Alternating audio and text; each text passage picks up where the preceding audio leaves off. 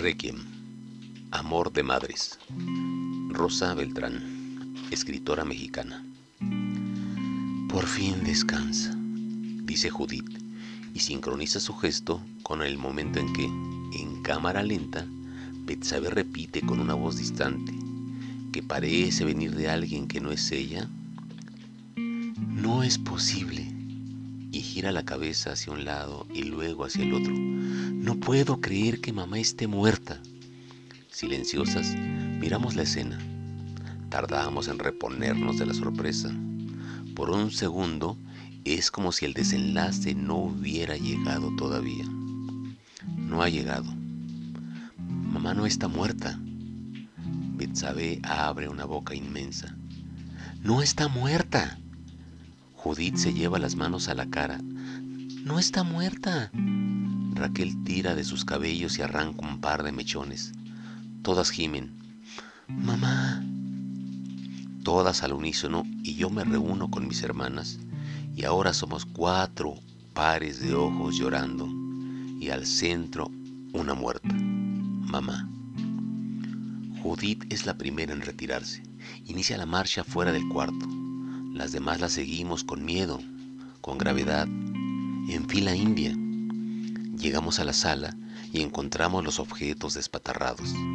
Proseguimos hasta el comedor. Raquel habla de las cosas perdidas, de aquello que no tiene remedio. No podemos abandonarla ahora. El olor a valeriana y enfermo es penetrante. Emprendemos un fúnebre paseo. Judith tiene razón. Es necesario volver al lado de mamá. Pálida y terrible, Solo la cara asoma por encima de la colcha que compramos con los últimos ahorros, previendo el momento en que la familia vendría a darnos el pésame.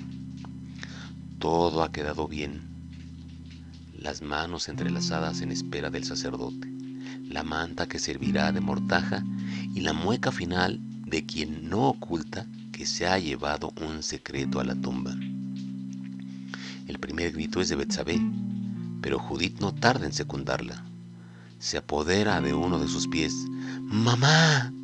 Raquel cae fulminada junto a la cama. Judith se hunde en el delirio. Proseguimos.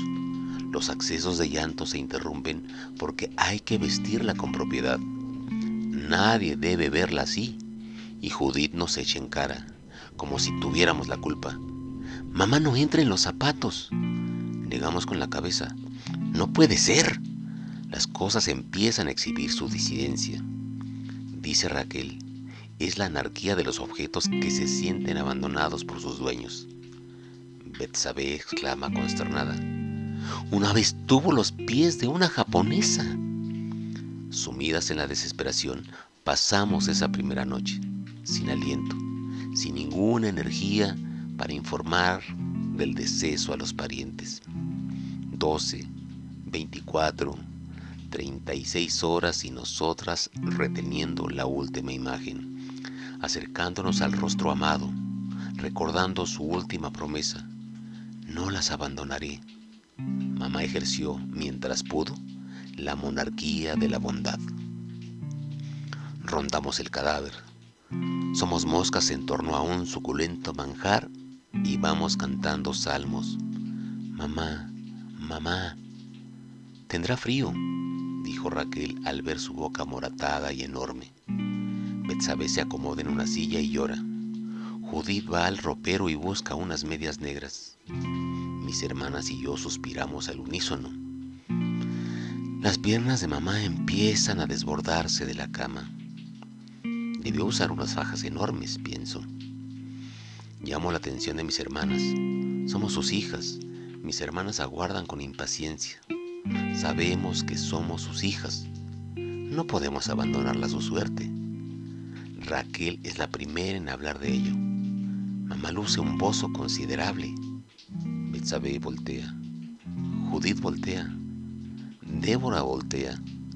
Miramos a la muerta con desconfianza.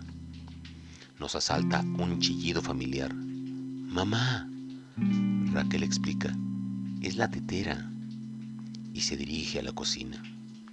La cama empieza a resultar demasiado estrecha. Raquel solloza. Mamá no debería usar sostenes tan apretados. Pudo haber sido todo tan fácil, dice Judith, y apresura el momento en que debemos enfrentar lo inevitable. No podemos enterrarla.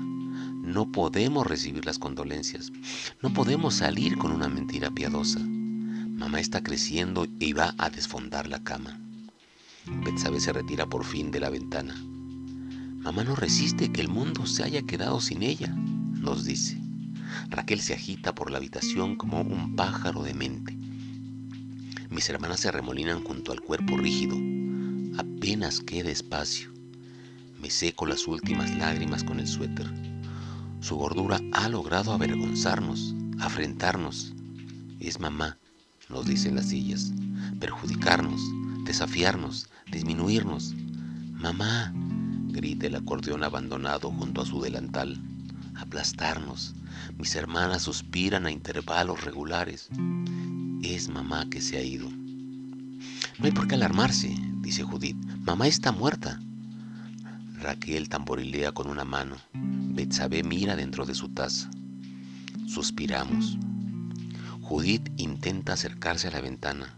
Raquel se lleva las manos a la cara. ¿Por qué nos hace esto? La rodilla inmensa de mamá le cierra el paso. Las piernas ya rebasan el borde de la cama. Comienza a faltarnos. Aire, dice Raquel. Es inútil seguir resistiendo. Mamá ha decidido cumplir su última voluntad.